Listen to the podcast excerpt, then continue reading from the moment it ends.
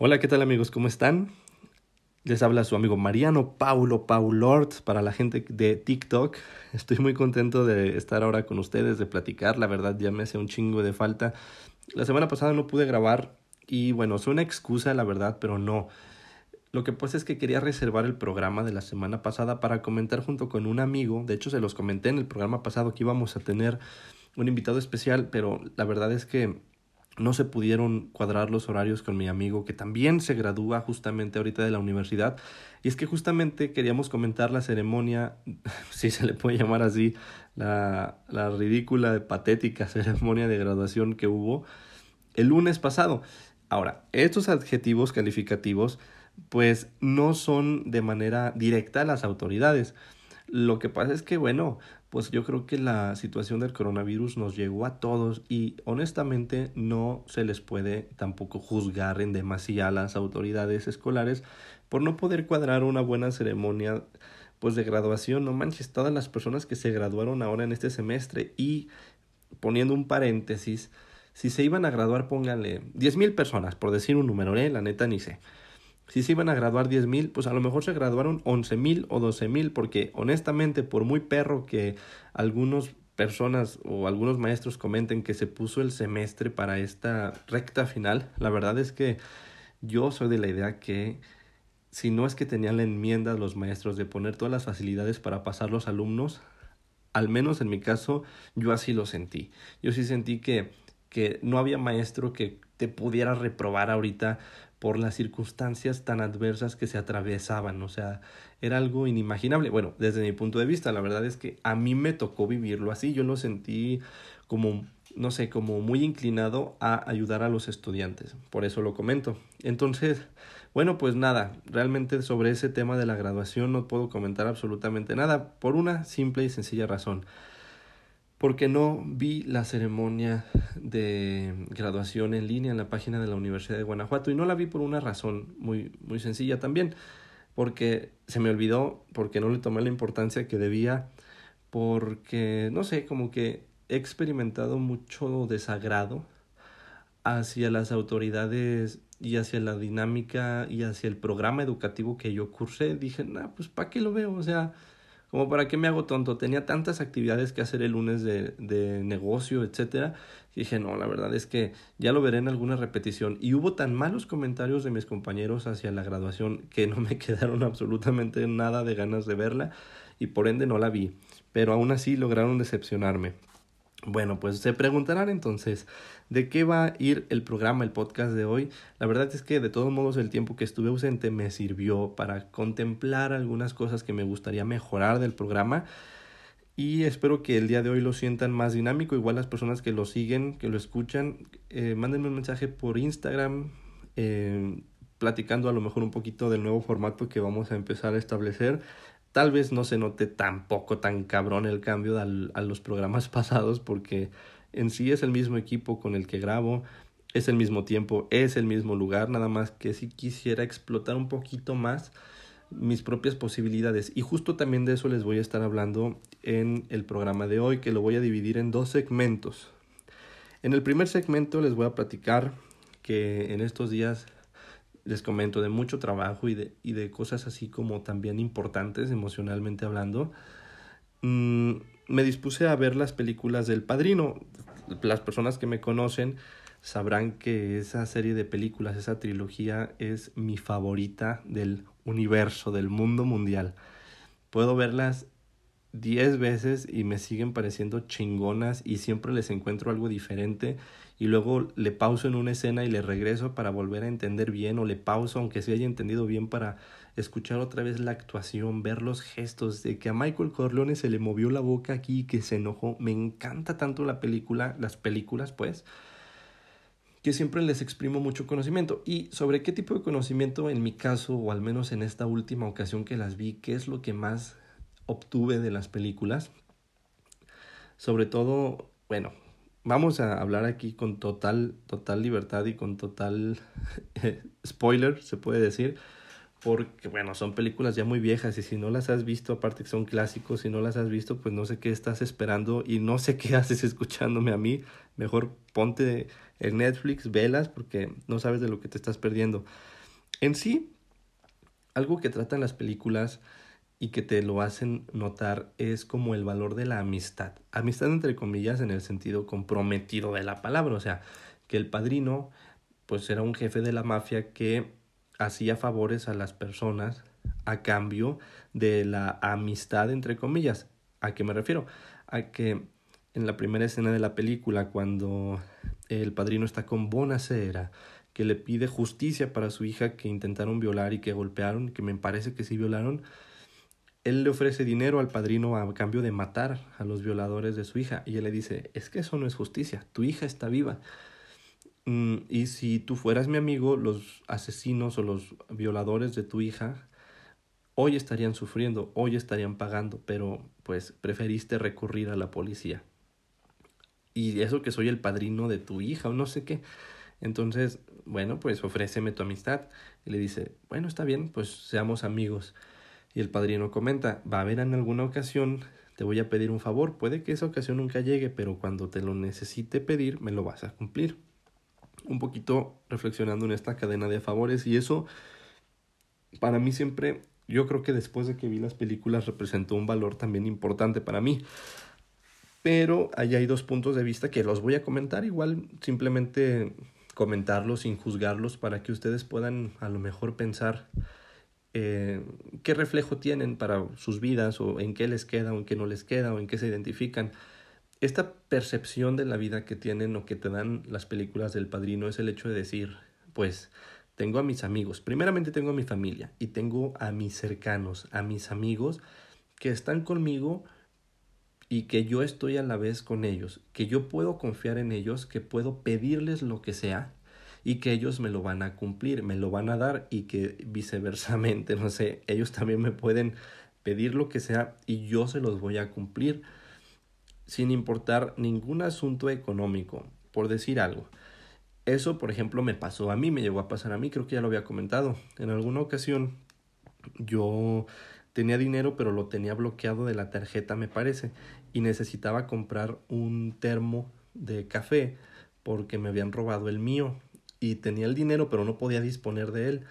Entonces le marqué a un amigo, oye, ¿puedes por favor prestarme? Creo que costaba 500 pesos. 500 pesos que me los mandes a esta otra tarjeta de mi hermana, que creo que ya no tenía dinero en ese entonces en la tarjeta.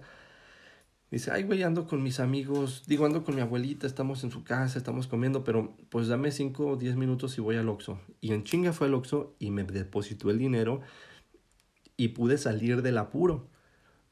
Y dices, bueno, pues es tu amigo, te presta el dinero y a lo mejor, obviamente se lo vas a devolver, no te está haciendo ningún favor, podría alguien pensar, pero digo, no, claro que me está haciendo un favor, porque está dejando de hacer algo, está, le estoy robando el tiempo de algo que él está haciendo y me está solucionando un favor, me está solucionando un problema que al final de cuentas me va a otorgar más vida porque ese favor yo lo necesito para vender el café que vendía y para generar dinero que sirve para comer yo, para pagar mi renta, para salir con mi novia, para hacer muchas cosas.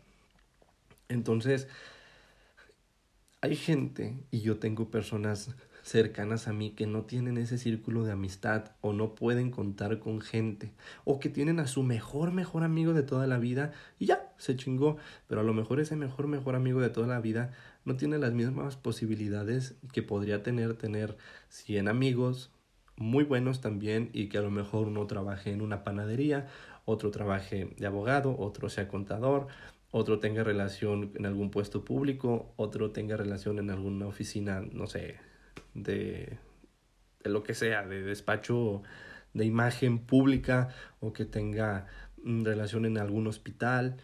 Y siempre son esas palancas, como les dicen, o esos paros, los que hacen que las personas suban y suban y suban. Y como siempre las personas nos quejamos de que, ah, fulanito lo hizo, pues porque tiene paro, tiene palanca. Dices, güey, pues porque tú no tienes palanca, si es tan sencillo como otorgar tú también valor. O sea, no solo esperar recibir de las personas. Y hay mucha gente, y yo me incluyo, yo he estado en esas, en esas situaciones en las que solamente criticamos, ay, es que fulano le va bien, híjole, pero hace esto mal, es tranza en esto, o híjole, pues sí le va bien, pero no ha de ser tan feliz porque no se lleva bien también con su pareja.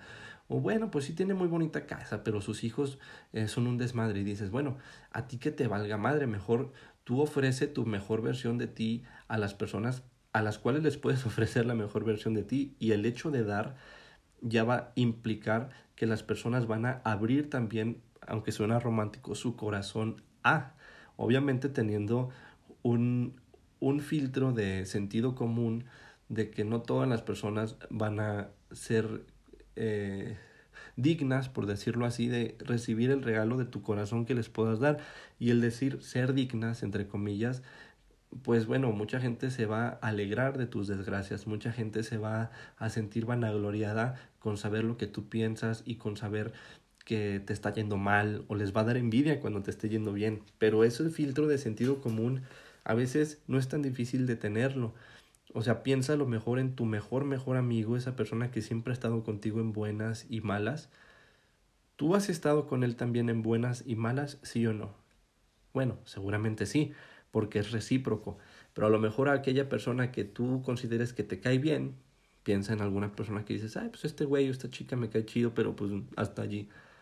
Tú has hecho algo por aumentar o generar un mayor nivel de relacionamiento y de confianza y de empatía con esta persona? A lo mejor no. Y es que muchas veces nos encerramos en nuestros propios círculos y a lo mejor tu círculo eres tú mismo. A lo mejor tu círculo es tú y tu mascota. Pero pues tu mascota no te va a hacer ningún paro cuando quieras entrar a alguna universidad o cuando quieras entrar a algún trabajo. O a lo mejor tu círculo es tu familia nada más. Pero a lo mejor pues tu mamá va del trabajo a la casa, tu papá también y se chingó y tus, tus hermanos están pequeños o eres hijo único. ¿Y dónde queda ese, ese relacionamiento inteligente? No tampoco a lo pendejo, porque esta frase me la dijo un amigo mío que salí con, con él, con otro amigo. Bueno, salimos dos amigos, creo el martes, o el, mier o el lunes o martes, no me acuerdo. Y, y me dijo él en el carro, ya habíamos ido, fuimos a comer al Cirlón y de regreso acompañamos a uno de mis amigos a, a que tomara su transporte para irse a su casa y mi otro amigo me dice, mira, él está también metido en los negocios. Y esta frase también se la dijeron a él y la replico. En un grupo de tres pendejos, o bueno, de dos pendejos, que tú te juntes con esos pendejos, tú vas a ser el... Bueno, más bien lo vuelvo a replantear. Vamos a, poner dos grupos de personas. El grupo de ganadores, el grupo de gente exitosa, dos personas exitosas. Si tú te juntas con esas dos personas exitosas, ganadoras, vas a ser el tercer ganador, porque les vas a aprender. Y en un grupo de pendejos, si tú te juntas con dos pendejos, vas a ser el primer pendejo de juntarte con esas personas. Hay que saber con quién sí y hay que saber con quién no. Y eso no tiene absolutamente nada que ver con, ah, es que es clasista, ah, es que es racista, ah, es que es mamón. Pues a lo mejor ni racista ni clasista, pero sí mamón. Porque pues al final del día el tiempo es el recurso más valioso que tenemos y no es renovable. Con el, con el tiempo, no sé si dije tiempo o dinero, pero quise decir tiempo, el tiempo es el recurso más valioso y no es renovable. Con el tiempo haces dinero, haces amistades, eh, con el tiempo le dedicas amor a los seres que tú más quieres, con el tiempo te dedicas a ti también afecto, te dedicas placer, te dedicas entretenimiento y el tiempo jamás en la vida regresa y peor, el tiempo no te dice cuándo se te va a acabar y la lana sí. A lo mejor tú tienes, no sé, 30 mil pesos en tu tarjeta o en el banco, o 50, y tú dices, ah, bueno, ya me quedan 25 porque me compré el teléfono actualizado, ¿no? Bueno, me quedan 25, con esto si me organizo de tal o cual manera, aguanto sin trabajar nada y con este dinero así solo, pues a lo mejor un mes. Y sabes cuándo se te va a acabar esa lana, pero el tiempo no, el tiempo no lo conocemos esta película radica mucho en estos valores de la amistad, de la amistad recíproca y con interés de fondo, claro que sí. Y algo que, que bueno, a lo mejor tal vez es más personal, hay varios personajes, hay de los hijos del padrino, está el padrino, está su hijo mayor Santino, el hijo de intermedio Fredo, el hijo más pequeño que se llama... Perdonen si voy a hacer ruido, voy a mover el ventilador, porque creo que está sonando demasiado el, el como el eco. El hijo más pequeño que se llama Michael, y hay otra hija que se llama eh, Connie. Bueno, yo normalmente siempre me he identificado en esta película con, Son, con Santino, con Sonny, el hijo mayor, que en la película, en la primera película, lo asesinan, dado que es extremadamente predecible, es muy, muy, muy enojón. La manera en la que lo, lo emboscan es que uno de los enemigos de la familia del padrino mm, hace un trato con el esposo de, la, de, Son, del, de Connie para pegarle a Connie para provocar la ira de Santino y que Santino a su vez vaya en busca del, del esposo de Connie que se llama Calo me parece y Sony enfurecido por ir a matar a este sujeto pues lo emboscan a la mitad del trayecto y lo, lo aniquilan, lo destazan, lo matan a él de una manera horrible. Pero era muy predecible su manera de actuar porque siempre actuaba así, siempre era era muy explosivo, a la menor provocación golpeaba, azotaba, gritaba, era violento. Y uh, siempre el padrino fue muy templado, muy conocedor de cuando lo matan a Santino. Es increíble la reacción del padrino porque sí se entristece, sí como que se le sale una lagrimilla, pero dice, no quiero venganza, necesito hacer un trato con los jefes de las cinco familias, van y él, él dice, bueno, pues mi hijo ya está muerto, no buscaré vengarlo, pero tengo otro hijo que está refugiado en otro país y que huyó de esta situación y quiero que él regrese, quiero que regrese con la garantía de total seguridad que nada malo le va a pasar y si llega a pasarle algo, si un policía le mete un tiro, si se ahorca en su celda, Inclusive si le cae un rayo, voy a culpar al, a alguno de los presentes aquí. Y me lo voy a tomar muy personal. Dices, no mames, hijo de tu puta madre. O sea, aunque le cayera un rayo a Michael, va a, va a culpar a uno de los ahí presentes. Dices, ¿qué nivel de autoridad para decir esas palabras, no? Para, para olvidar, entre comillas, el asesinato de uno de tus hijos por el bien del negocio, pero a la vez eh, qué difícil y qué, pues sí, qué agallas para decirle eso a los otros cinco jefes de las familias más poderosas de Nueva York. Esa película me impacta, la verdad, me impacta en ese, como en esa filosofía, en esas, en esas reglas del juego, que de ninguna manera pretendo hacer la comparativa a la vida real en lo que suceda aquí o en otros países, simplemente es una, es una puta película, o sea, tampoco es ficción, pues. Es ficción y, y, y es bonito ver reflejado esa ficción como intentar aprender algo de, de ello. Y Michael a su vez es un hijo extremadamente prudente como su papá, pero un poquito más inteligente, más calculador, más descifra más las intenciones de las personas, pero también es extremadamente cruel. Entonces, mmm, bueno, pues en la primera película él toma el mando del, de la familia. En la segunda película te muestran otra historia que lo que pasó después. De hecho, no tengo mucho que comentar. Y más que una escena al final de esa película que me parece muy, muy genial, muy brillante y que la verdad a mí me hace muchísimo eco. Y lo quería comentar ahora con todo el tema del coronavirus. No mames, ¿quién relaciona el padrino con el coronavirus? solo pausa en Paulo Llama. Síguenos en Instagram como marianopaulo.fr. Bueno, pues continuamos con esto. Eh, al final de la, de la segunda película, y creo que nada más voy a hablar de esas dos películas, la tercera me encanta, pero no tengo nada que comentar al respecto de ella. La segunda película tiene al final una escena donde están discutiendo sobre los ataques de los japoneses a Estados Unidos en la Segunda Guerra Mundial y están criticando el hecho de que muchos estadounidenses están alistando en las filas del ejército y dice, bueno, son tontos porque deciden morir por una causa que no les pertenece. Dice, ¿por qué no les pertenece? Pregunta Michael, dice, porque porque no es tu sangre, porque no estás muriendo por tu familia, por tus amigos, lo que comentábamos ahorita, dice, estás muriendo por tu patria, pero tu patria no es tu sangre. Y dice Michael, no, no me parece que sea tonto.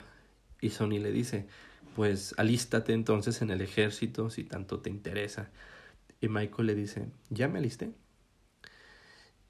Y yo me puse a reflexionar en, en el hecho de, de esa frase de que dice que los son tontos los que luchan por una causa que no les pertenece realmente, porque la patria la verdad es que sí hay un compromiso social, y más ahorita con el tema del coronavirus lo vemos muy latente. Yo se lo digo a las personas con las que convivo, con las que platico.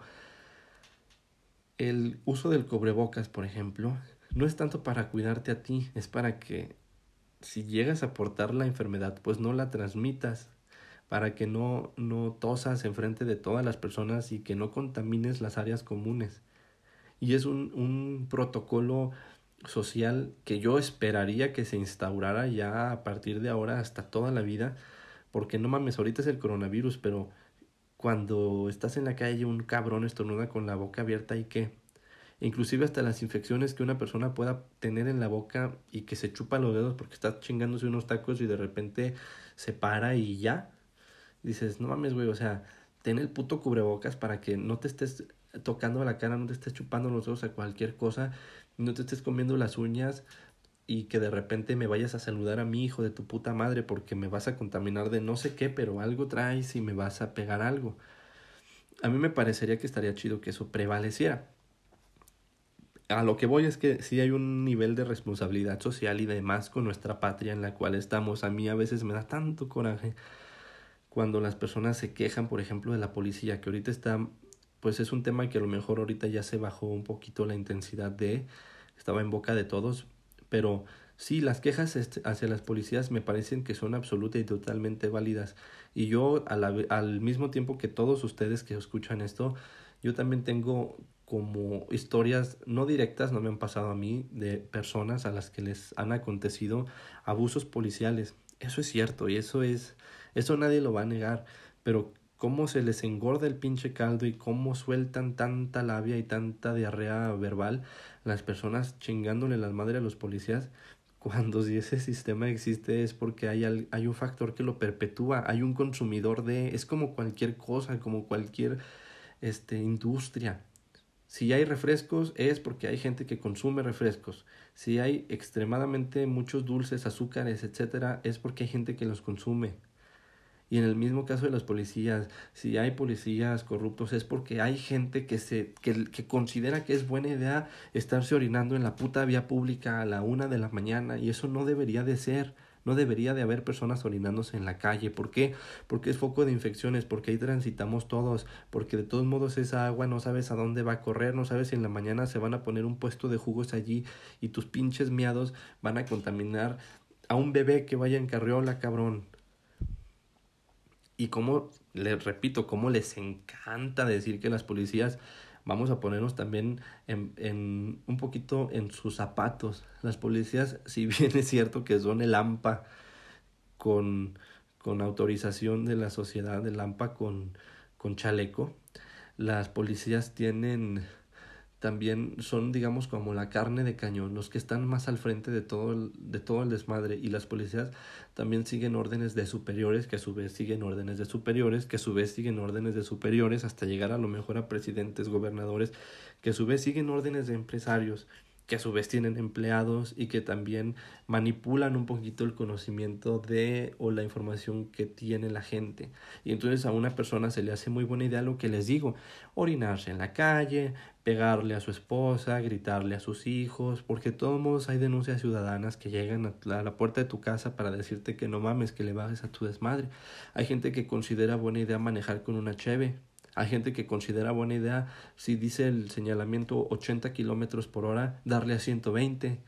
Hay gente que sigue considerando buena idea que aunque te detenga la policía, pues pasarles 200, 300 pesos de mordida. Hay gente que considera buena idea pues estar buscando la manera también de ganarle al sistema y de, y de perpetuar la puta corrupción. Entonces no me vengas a chingar que el policía me quitó dinero o el policía me implantó drogas. Hijo de tu puta madre, pero tú tampoco estabas en una situación que no favoreciera eso. Y claro, no está bien, no es por justificar al policía, de hecho yo creo que en mi gusto no hay nada que me cause más repulsión que ver a un policía. Yo voy en la calle y odio ver policías. Y desde niño, yo le decía a mi mamá, muy de niño, mamá, es que me dan miedo los policías. ¿Por qué? Porque a un niño no le inspiran seguridad. Y si tú quieres, pregúntale a cualquier niño si le inspira seguridad el, la, la, autoridad policial y a lo mejor no. A lo mejor de 10 uno te dice, sí, son, son bien chidos. Y a lo mejor porque su tío es policía. A lo que voy es que no, no existen, el sistema está de la chingada y todo el sistema este, lo favorecemos y lo perpetuamos todos y cada uno de los miembros del sistema. Pero bueno, comentaba yo esos temas para reflexionar sobre esa frase que dicen en la película del padrino. Son tontos los que luchan por causas ajenas. Y la verdad es que coincido. Yo coincido mucho con esa con esa frase y con el hecho de que no es correcto, aunque sí es importante, como lo acabamos de platicar, de comentar, aunque es muy importante tener esa conciencia social y ese rol honesto en la sociedad, es importante ser un buen miembro de la puta sociedad, aunque es importante eso, pienso que como mexicanos cometemos un error gigantesco y que no nos damos cuenta y que todos perpetuamos, y es el hecho de vanagloriarnos de ser mexicanos desde niños la digamos el gobierno, digamos la el sistema educativo, digamos el pues la, la propia televisión nos nos enaltece a los héroes mexicanos, entre comillas, ¿no? Esto, pues, lo reflexioné de que escuché otro podcast que se llama Cosas de Roberto Martínez, que dice, no, es que pues los propios niños héroes son una exaltación hacia el, hacia el, sí, el nacionalismo mexicano y, y escuchen el podcast, no me acuerdo qué, qué dice, pero la reflexión que yo hago es de que, como dice Schopenhauer y que es una frase que hace como tres meses me tocó leerla en las disquisiciones antropológicas, las voy a leer porque la apunté inclusive. Dice, todo imbécil execrable que no tiene en el mundo nada de lo que enorgullecerse, se refugia en este último recurso de vanagloriarse de la nación a la cual pertenece por casualidad. Estamos de acuerdo que el gobierno le ha puesto el pie a los mexicanos durante muchísimos años. Y sin victimizar al pueblo mexicano, porque reitero, todos somos responsables. El, el propio pueblo mexicano no tiene historia. Tendrá 200 años de consolidarse como República Mexicana. Y antes de ello, pues hubo un ultraje este, europeo hacia las tierras mexicanas, hacia las culturas que ya existían aquí y digamos que, que, hubo un gran corte en los años 1500 y que más o menos se suturó para los 1800 donde dices, bueno, pues ya hay paz, ¿no? Entre comillas. Pero si tú te vas a una nación como puede ser España, que tiene miles de años de historia, como lo es Francia, que también tiene cientos, mil, no sé, muchos años de historia, el pueblo germánico, no se diga, hay una consolidación eh, real y una consolidación tangible de los pueblos. Digamos que si fuéramos personas, Alemania sería un señor de 60 años que ya sabe que en sus 30 hizo un desmadre y la cagó y ni le toques ese tema porque no mames, o sea, eso no se le puede decir a, Alemania. Él ya aprendió de sus errores y ya está haciendo todo por mm, ayudar a sus semejantes, por decir algo, ¿no? En la nación española a lo mejor tiene 50 años, en la nación francesa a lo mejor tiene 45, 60, no sé. Y la nación mexicana en esa comparativa, ¿cuántos años tendría? ¿Unos 10 años? A huevo, soy mexicano, a huevo, los mexicanos los burlamos de la muerte. A huevo, aquí en México desde niños tragamos tierra y, estamos en la lluvia jugando y el coronavirus no nos va a pegar. A huevo, somos bien chingones. A huevo, si no me mata el coronavirus me va a matar la delincuencia. Dices, a ver, espérate. Primera, no te tendrías ni que reír de que te mate la delincuencia. No te tendrías que reír ni de que te mate el coronavirus.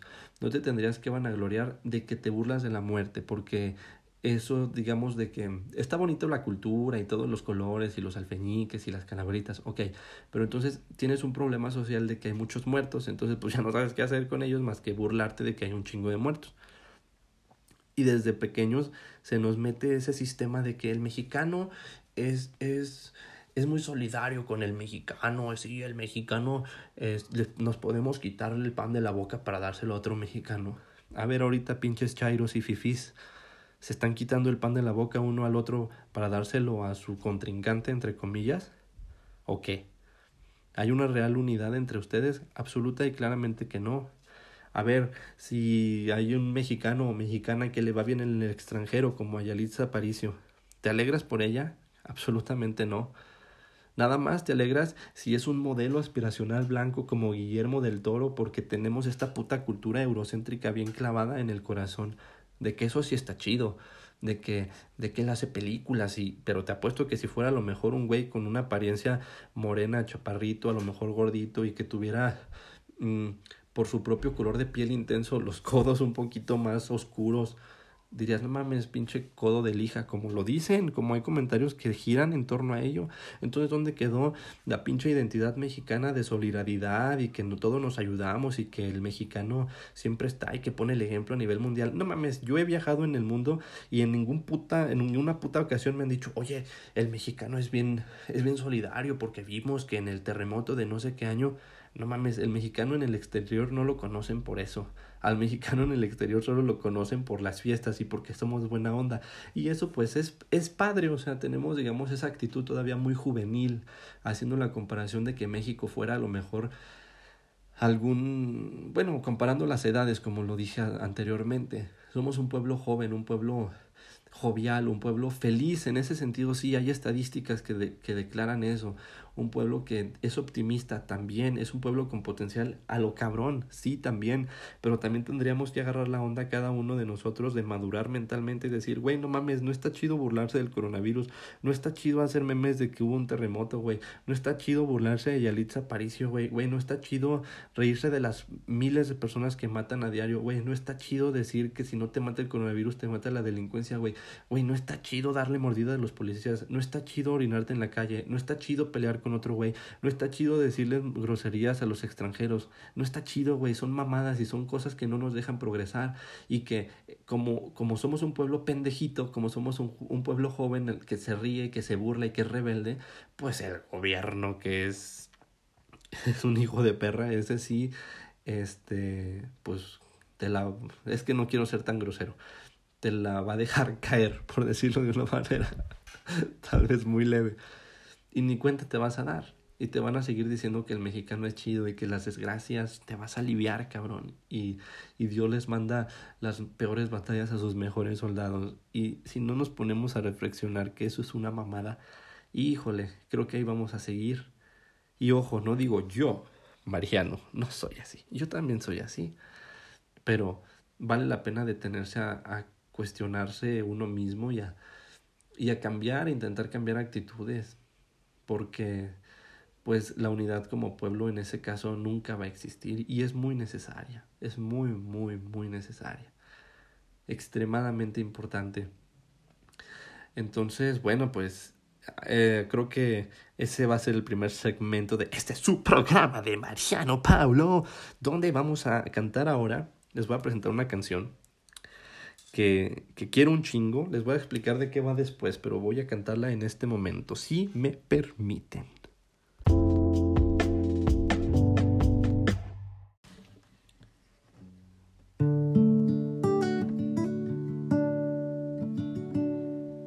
Dicen que a las nueve de la noche sale un duende chiquitito recorriendo la ciudad Tira semillitas de colores para ver nacer las flores, removiendo el alquitrán. Noches de misterios penetrantes, noche azul, noche de amantes, y yo solo en la ciudad, solo recorriendo aquel instante donde todo fue importante pero nada fue real. Tanto nos quisimos que hasta vimos la sonrisa de los niños que pensábamos comprar. Tanto nos quisimos que creímos que una rosa en el asfalto se podía cultivar. Y todo colorín y colorado, este cuento se ha acabado, no lo puedo soportar. Porque sé que estoy de nuevo enamorado y una rosa en el asfalto hoy acaba de brotar.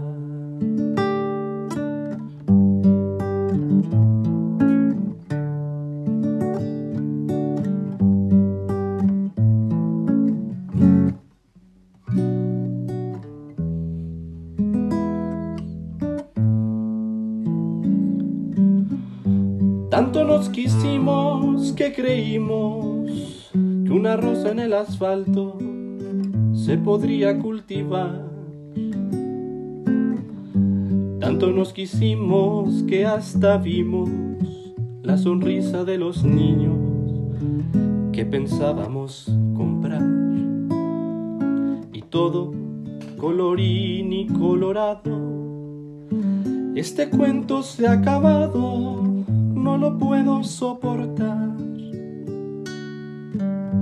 Porque sé que estoy de nuevo enamorado y una rosa en el asfalto hoy acaba de brotar.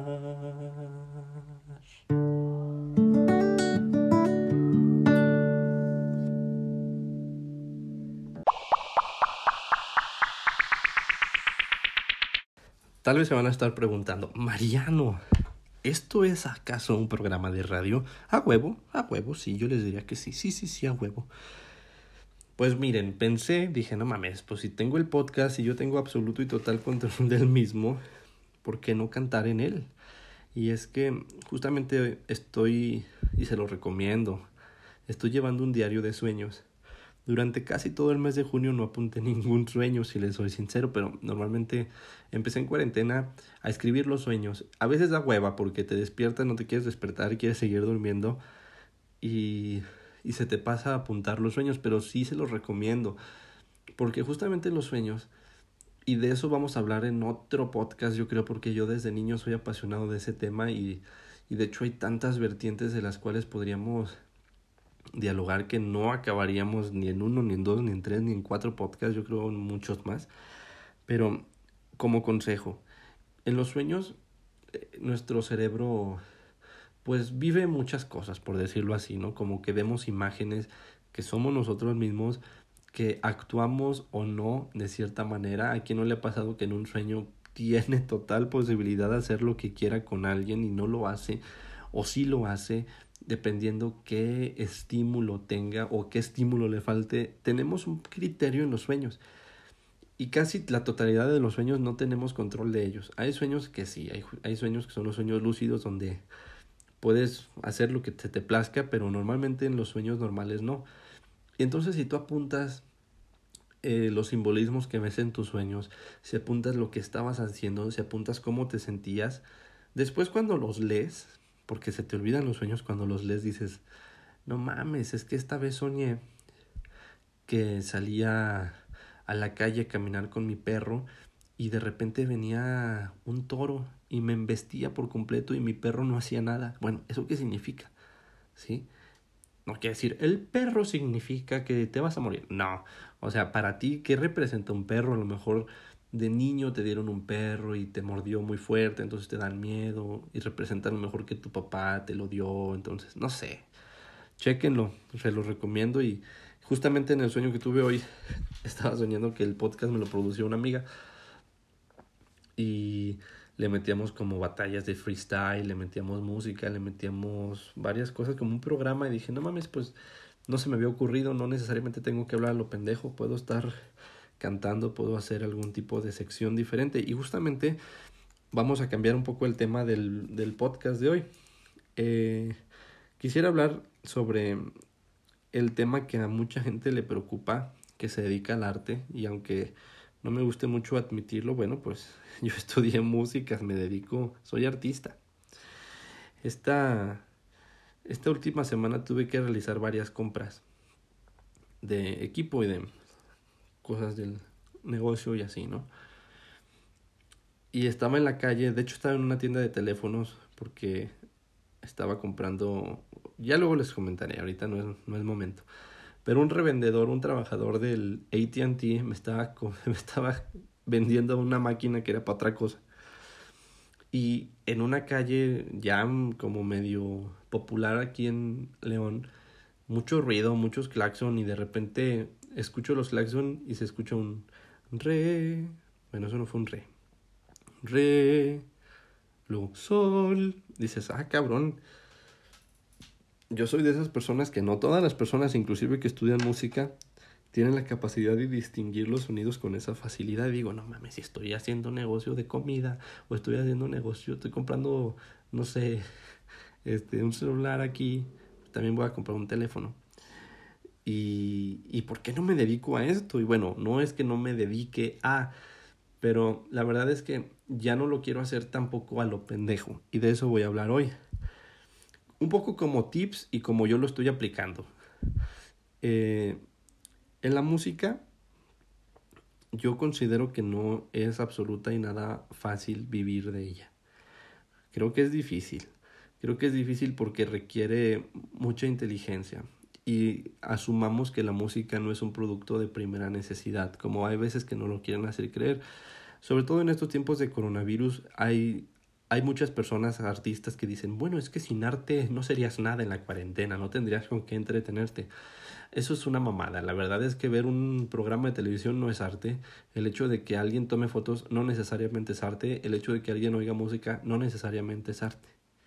Vivir del arte para mí implica, para mí, porque para mí eso implica el arte, el compartir la esencia de ti mismo. Todas las personas tenemos una esencia, todas las personas somos más que un ser humano, somos eh, un yo propio, un, un yo que si, ¿quién es Mariano? hasta la pregunta es incorrecta. ¿Quién soy yo? No es Mariano necesariamente, porque hay gente que me conoce como Paulo, no como Mariano. Entonces la pregunta está mal. Mariano no es Paulo o Mariano Paulo no es sus apellidos. No sé si me doy a entender. Entonces, esa esencia que es intangible y muchas veces innombrable de todas las personas, se refleja en lo que cada quien hace. El que hace postres y le pone a lo mejor un ingrediente secreto, esa es su esencia el que mecánico que arregla carros y que le tuerce al cable para que se quede chido el carro y no se chingue, esa es su esencia. El que trabaja en el banco y que te da una buena sonrisa, aunque lo esté llevando la chingada, esa es su esencia. Bueno, en el arte o en el más específicamente en la música, ¿cuál es la esencia del componer? Bueno, pues exprimir lo que piensas, los sonidos que tienes dentro de ti. Eso hacen, por ejemplo, los compositores contemporáneos. Yo les tiro un chingo, pero sí hay compositores contemporáneos que valen la pena. Lástima que en la contemporaneidad se presta a que cualquier charlatán se diga compositor cuando no vale para pura chingada. Pero bueno. En el caso mío del cantautor, de las palabras, de las letras, a mí me apasionan. Y yo siempre he dicho que, que una buena letra a mí me gana por encima de la música inclusive esa manera de poder dar este golpes climáticos en alguna estrofa, el poder describir con un nivel exquisito una escena de la vida en una palabra, es algo sublime. A mí me puede mucho eso, más que la música. Pero aceptemos que en un pueblo como es México, después de todo el contexto que ya dimos en el segmento anterior, pues una persona que esté en la calle pidiendo dinero con un hijo drogado, no le va a valer madre las palabras, le va a valer madre la musiquita y le va a valer madre quién es Mozart, que hizo Beethoven, no importa.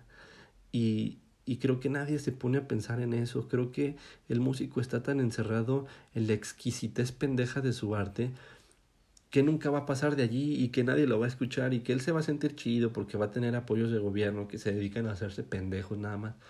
Pero no debería de ser así, el arte debería de tener un trasfondo también de responsabilidad social y cultural, porque esa esencia de las personas también permea en la cultura, porque hay un inconsciente colectivo. Pero bueno, eso ya es meterme a otro tema. Para vivir de la música de una manera inteligente, creo yo que hay que aprovechar mucho las redes sociales. Afortunadamente hoy en día ya no se necesita de una disquera para darte a conocer o de un medio de televisión que te promueva, ya no se necesita. Vamos a poner el ejemplo, en hace 10 años yo no hubiera podido grabar este programa, o hace 15 o 20, a lo mejor hace 10 años sí, pero no existía el medio y nadie lo iba a escuchar. Y ahorita sí hay quien lo escucha, sí hay quien me da feedback, hay quien me dice, oye cabrón, no grabaste la semana pasada, ¿qué onda allí? Y eso no existía antes. Existe el teléfono que es una ventanita al mundo que te puedes grabar, que puedes subirte a Instagram, que te puedes subir a Facebook, que te puedes subir a WhatsApp, que te puedes subir a YouTube. Pero ojo, no vale solo con subirse. Tenemos que ofrecer valor. Todas las personas hagan lo que hagan, sea ejercicio, sea música, sea hasta estilo de vida, hasta comida, tienes que ofrecer un valor. No me siento, y siempre chequenlo en esta lógica. Cuando uno ve un, un video de YouTube, odiamos los pinches comerciales. No es como que nadie diga, ah, sí, a huevo, déjame eh, sentarme a escuchar este comercial de League of Legends que me están publicitando y que me están haciendo que no pueda puta madre bañarme a gusto porque quiero escuchar la música de Mariano Paulo y que me salió este comercial. Dice, no, a nadie nos gusta que nos vendan. O a poco es muy agradable escuchar los anuncios del Spotify. Y justo ellos te dicen, si quieres dejar de escuchar esta mamada, paga, cabrón. Hijo de la chingada, no me extorsiones así. A nadie nos gusta que nos vendan. Entonces, como por qué yo voy a sentirme con la intención de buscar un Instagram de un cantante que a huevo me está diciendo, ve Spotify, escúchame, escúchame, escúchame, consúmeme, consúmeme, cómprame, cómprame. No. Lo que queremos es recibir siempre en Internet. Nada, nadie que se mete a Internet dice, ah, huevo, déjame ver los anuncios de los YouTubers que me maman para darles dinero. No, a huevo, déjame ver lo que me tiene que decir este youtuber de cocina que no mames, le prepara las carnes chingón. Déjame escuchar a tal que me hace reír. Déjame ver este video de este videojuego que me gusta y que quiero comprarme. Déjame ver de esta reseña de teléfono. Todos queremos obtener algo. Entonces, en, el, en lo que quieras hacer, cual sea tu rubro, tienes que dar primero, cabrón. Ahora, en el rubro musical, yo como lo pensaría, bueno, hacer un Instagram atractivo. Yo la verdad lo he dejado o lo dejé en un tiempo un poco de lado por que sí es mucho trabajo. Y hay veces que no se ve tan, tanta la remuneración directamente. Bueno, yo nunca he visto remuneración del trabajo en Instagram, por ejemplo. Y sí puedo ver la remuneración de no mames, por ponerme a preparar un pastel y venderlo. ¿Sí? Y me, me voy a tardar más, pero voy a ver dinero luego, luego. Pero el papel o lo que yo haría como consejo en Instagram o lo que yo estoy empezando a ejercer es publicar, es compartir, es decir, ¿sabes qué?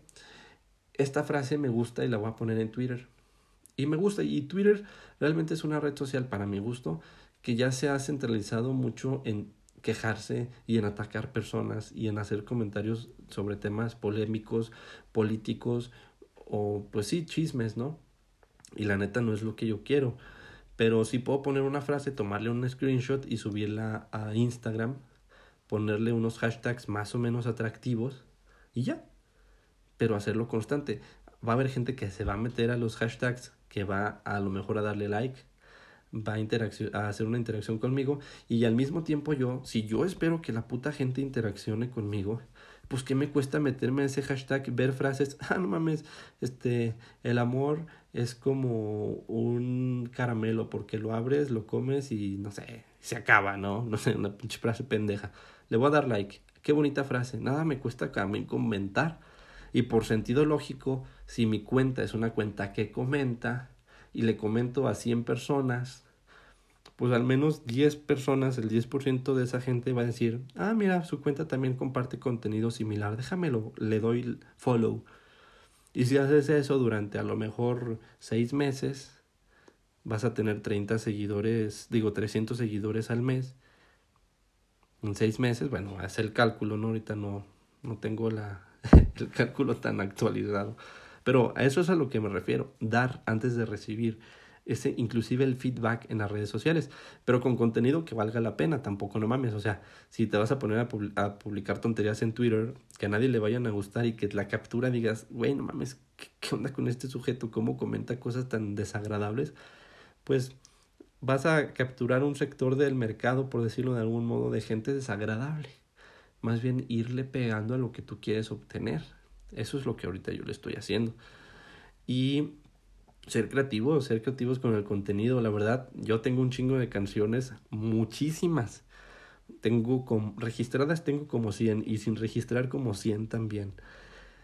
Y va a, parecer, va a parecer pretencioso, pero de repente estoy cantando mis propias canciones, alguna frase que me gusta. No sé por qué, pero de repente se, me acuerdo. Por decir, si de lo mejor hoy estuve tarareando una canción que ya ni me acordaba que era mía de hace dos años. Y digo, ¿esta melodía de dónde lo vi? Ah, pues yo la escribí.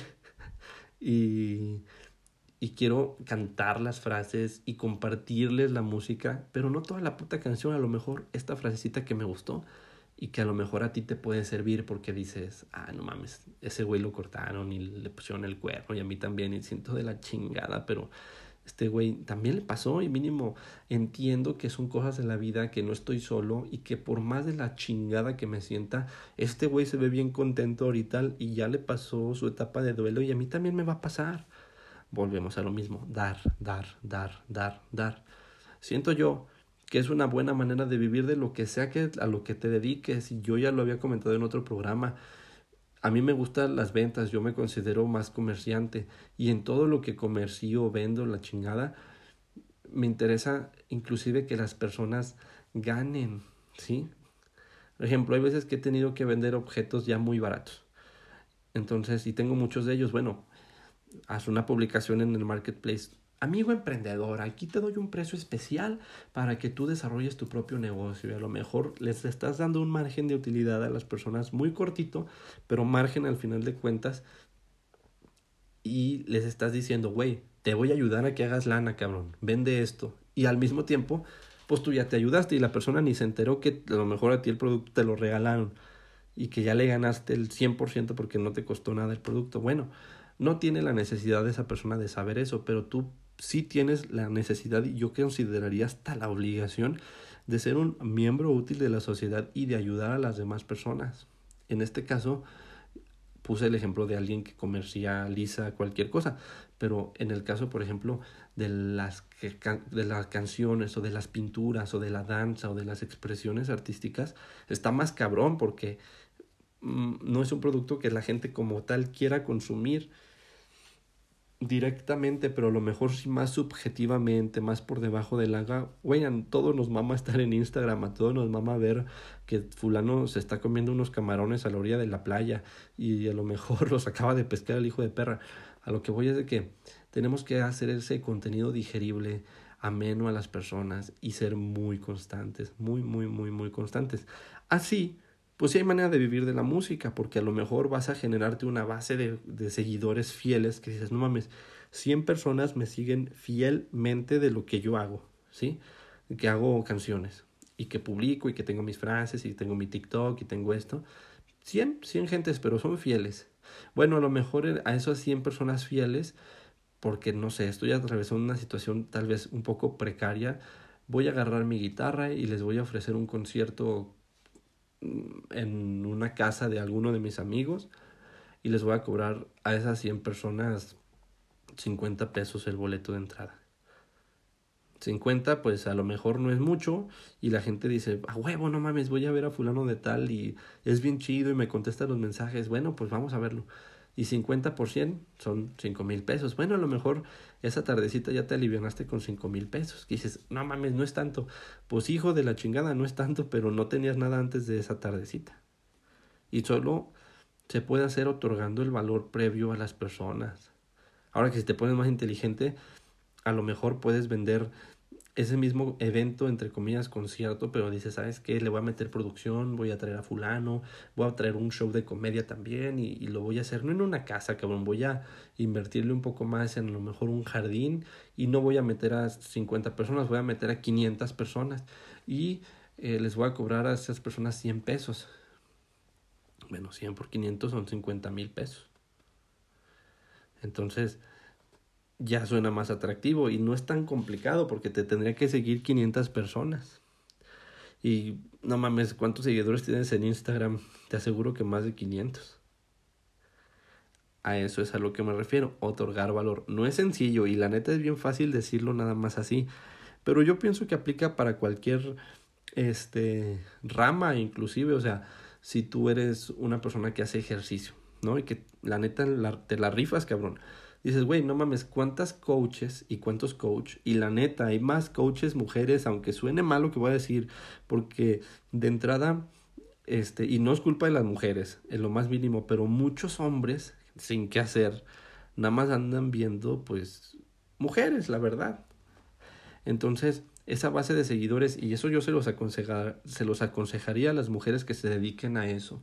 Chequen bien quién es quien nos sigue realmente, porque a lo mejor si tienes 50 seguidores, a lo mejor te siguen, vamos a suponer, 40 mil niñas que no mames se quieren poner fit y todo, pero los otros 10 mil que te siguen, hijo, no mames, lleva a ser una grosería, pero los otros 10 mil que te siguen es puro puerco, es puro señor cincuentón pervertido cuidado porque a lo mejor en, en tus historias estás compartiendo un poquito de más y esa segmentación no te está favoreciendo tanto.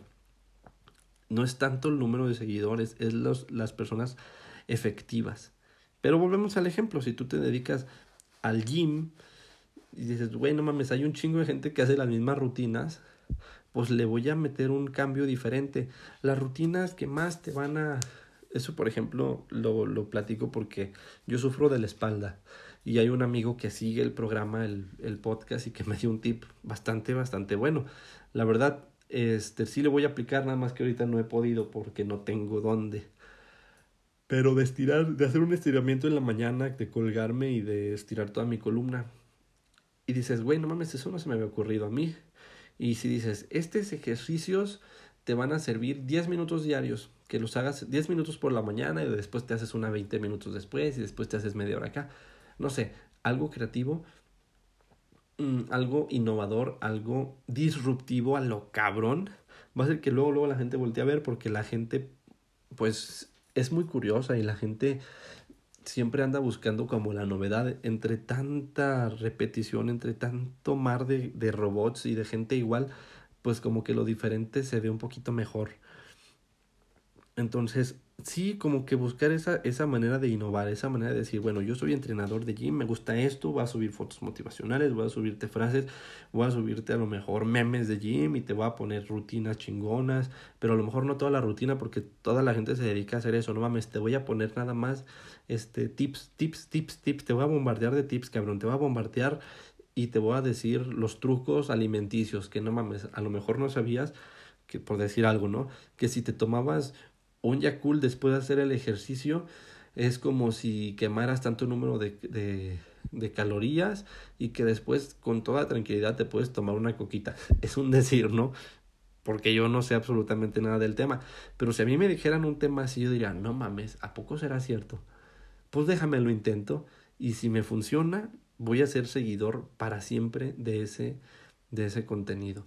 Y si el güey deja de subir contenido en cinco meses, yo voy a seguir allí porque este cabrón me aportó algo y porque le soy fiel. Y, y si ese güey me contesta los mensajes, no mames, voy a estar encantado y lo voy a publicar él y lo voy a recomendar. Sin la necesidad de, güeyes, no mamen, ayúdenme, apóyenme porque mi música, no mames, es que el coronavirus valió madre, no mames, apoyemos lo local. Güey, no te victimices, hijo de tu puta madre. No tenemos que apoyarte porque no nos otorgas nada otorganos algo y yo mismo voy a querer que las demás personas se beneficien porque también compartimos.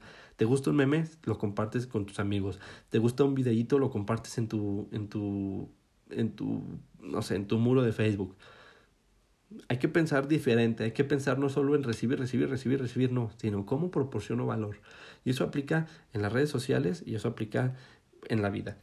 Entonces, desde ese punto de vista sí se puede vivir de la música, nada más que no es sencillo. No es sencillo porque requiere mucho tiempo y forzosamente requiere que te dediques a otra cosa, que te dediques a, a trabajar, si es que ya trabajabas en algo, en alguna cafetería, en algún restaurante, en, lo que sea. Eso me lo dijo otro amigo y, y que es muy cierto. A lo mejor si tú estudiaste contabilidad, pues ya se espera a que seas contador. Si estudiaste derecho, bueno, ya se espera que, no sé, atiendas algún caso, a que trabajes para alguien en alguna notaría o no sé. Si te dedicas a ser médico, bueno, ya se espera lo que vas a hacer. Pero cuando te dedicas a la música, cabrón, ¿qué te espera, hijo de la chingada?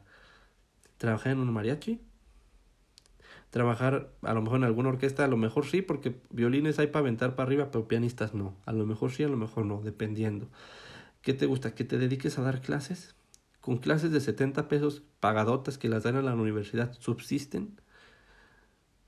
Ahí es donde dices, no mames, estudiar música me obliga a dedicarme a emprender, güey. Me obliga, cabrón, no me deja hacer otra cosa. Porque si quiero tener una buena vida, no voy a poder vivir con 70 pesos que me da la universidad. Y por mucho que digan, no mames, este cabrón tiene eh, 10 horas y que se gana 700 pesos al día. Sí, güey, pero qué matado es dar 10 horas de clase, cabrón. Sí, una, güey. Es una chinga porque luego el alumno se hace pendejo o no estudió o trae una jetota o no avanzas, no mames, es una tortura medieval 10 horas de clases, güey. Entonces ahí es donde dices, bueno, entonces vamos a hacer otra cosa, vamos a emprender. Y es lo que orilla la música, lamentablemente. Lamentable y afortunadamente. Porque, lamentablemente porque hay gente que no sabe emprender. Y afortunadamente porque puedes aprender, cabrón. ¿Sí? Y el emprendimiento da muchas ventajas, da muchas bondades. Es más chinga, más chinga que cualquier otra cosa. Porque tú, porque personas dependen de ti, porque tú, al ser, digamos, entre comillas, no el jefe, pues serás jefe, pero a lo mejor no vas a tener lana, güey. Y entre que pagaste, entre que compraste insumos, compraste maquinaria y tienes que pagar a la gente, a lo mejor tú te quedas, a lo mejor tú ganas menos que el empleado que tienes que menos gana. Llega a pasar. O sea, pero vale la pena la satisfacción de que no le tienes que rendir cuentas a nadie, de que nadie te está chingando la madre, de que, pues sí, de que puedes disponer un poco más, de que puedes ayudar a las personas. Yo les, les, los invito a que hagan eso, los invito a que a que reflexionemos todos juntos en estos temas y ya se me había olvidado, les canté una canción hace rato. La canción, esa canción, la, no sé de quién sea, honestamente, a mí me la llegó a cantar un amigo de mi papá. Eh, yo llegué a trabajar, entre comillas, ¿verdad? Porque tampoco era como que yo hiciera, uy, gran trabajo. No, pero cuando yo iba en tercero de secundaria, fue una etapa un poquito complicada económicamente hablando y yo me quedé sin mi piano. El piano lo, lo, mi escuela donde yo estudiaba no lo aceptó en pago a, a una deuda que teníamos. Entonces me quedé sin piano y yo iba al negocio de, esta, de este señor porque él vendía pianos, aparte de que se dedica a ser abogado. Y pues me estima mucho, la verdad, lo, lo conozco desde que yo tendría unos ocho años, yo creo. Entonces hay toda la estima del mundo y de verdad le aprendí muchas cosas de pues de atención al público, de ventas, de la vida inclusive, de trabajo.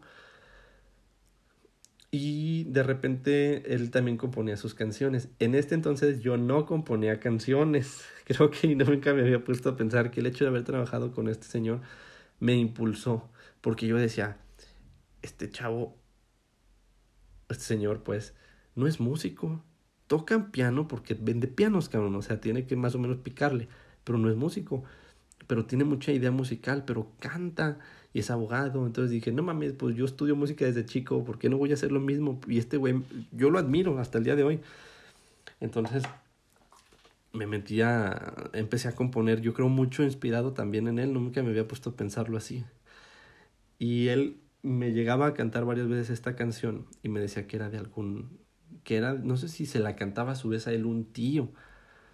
Me imagino que la canción ha de contar con todos sus derechos, la verdad. Y de hecho sí, creo que la llegué a buscar, no sé. Pero esa es la canción que les canté hace rato, el día de hoy está muy muy bonita.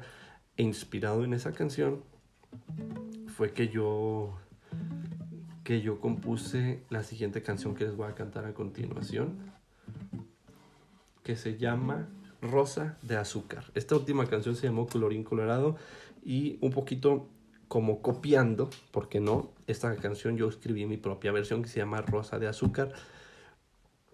Eh, y ahorita les platico, les platico qué opino de la canción y, y les platico un poquito más de la misma, ¿va?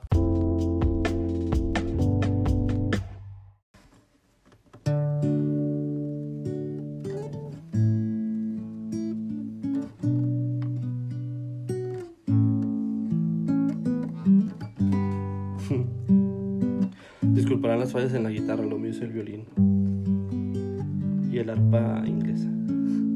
Surgió otra vez esa voz que no podía escuchar ni en un sueño, no podía y ahora puedo. Un botón de flor que nunca brotó en un jardín que nadie sembró. No hay un nosotros, no hay un los dos, así es el amor. Su mano manzana prohibida, solo una vez la pude tomar. Y me mandó a una tierra lejana donde ni los búhos hoy pueden cantar. Rosa de azúcar su boca, solamente en sueños he podido probar. Hoy todo eso duele y no importa, ya tengo un jardín.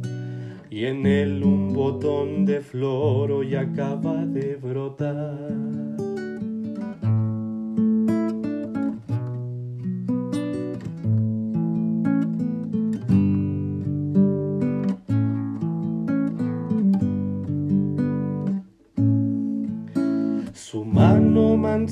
Prohibida, solo una vez la pude tomar. Y me mandó a una tierra lejana donde ni los búhos hoy pueden cantar. Rosa de azúcar su boca, solamente en sueños yo he podido probar. Hoy todo eso duele y no importa, ya tengo un jardín y en él un botón de flor hoy acaba de brotar.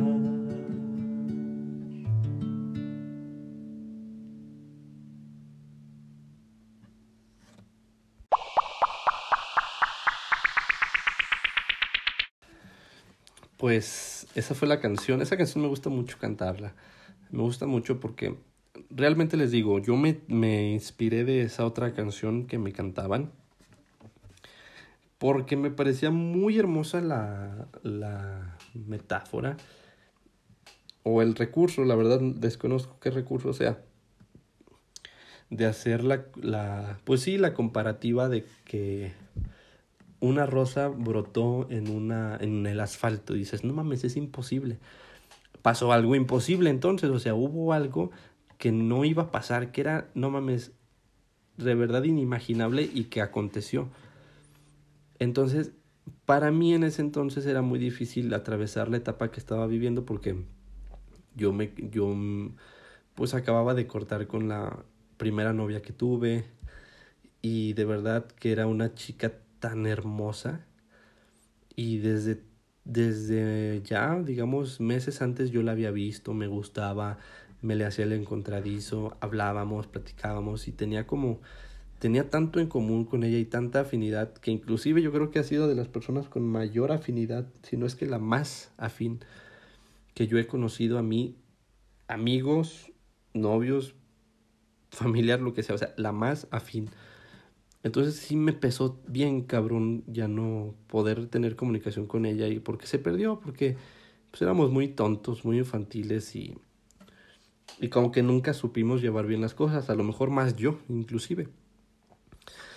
Eh, y yo decía, no manches, es que ya no le voy a poder hablar.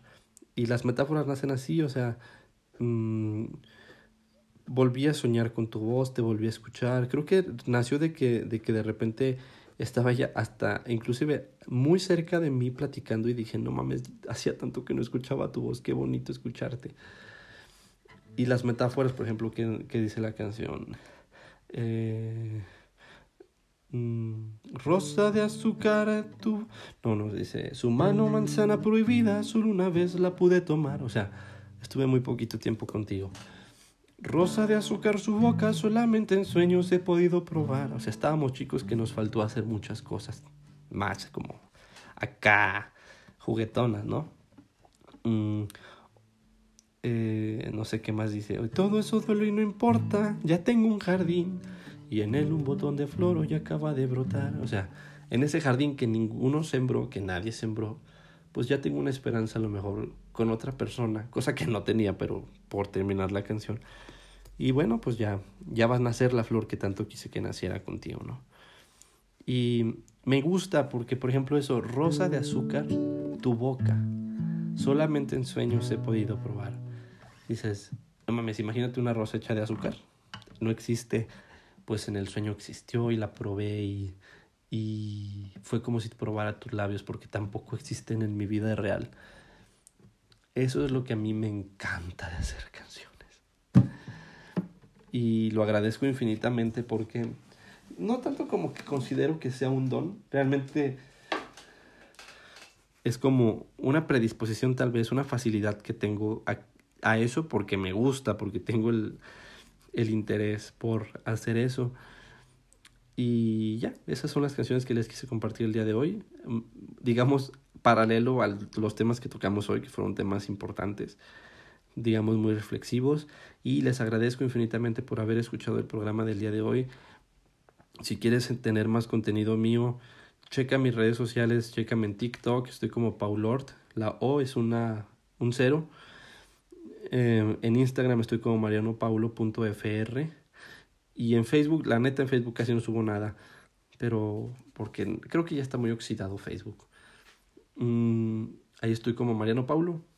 Chécalo y cualquier cosa, pues mándame un mensaje. Los contesto todos, honestamente los contesto todos. Y me interesa hacerlo porque creo que, ya lo he dicho antes, este programa, el podcast, es el más íntimo, el más genuino. Realmente lo que digo, lo, lo que estoy pensando en el momento Sigo un pequeñito guion nada más, que ahorita lo leo, por ejemplo, digo podcast. Temas a tratar, amistad, relaciones, película padrino, eh, reflexión del COVID. Se puede vivir de la música y ya, o sea, literalmente nada más tengo esa base y yo hablo de lo que quiera hablar. Es como si estuviéramos en mi casa o en algún barecito así platicando. Entonces, pues agradezco a la gente que, que se queda el tiempo que dura el programa y bueno, pues estoy abierto a cualquier comentario, ¿vale? Cuídense mucho y nos escuchamos la siguiente semana sin falta. Adiós.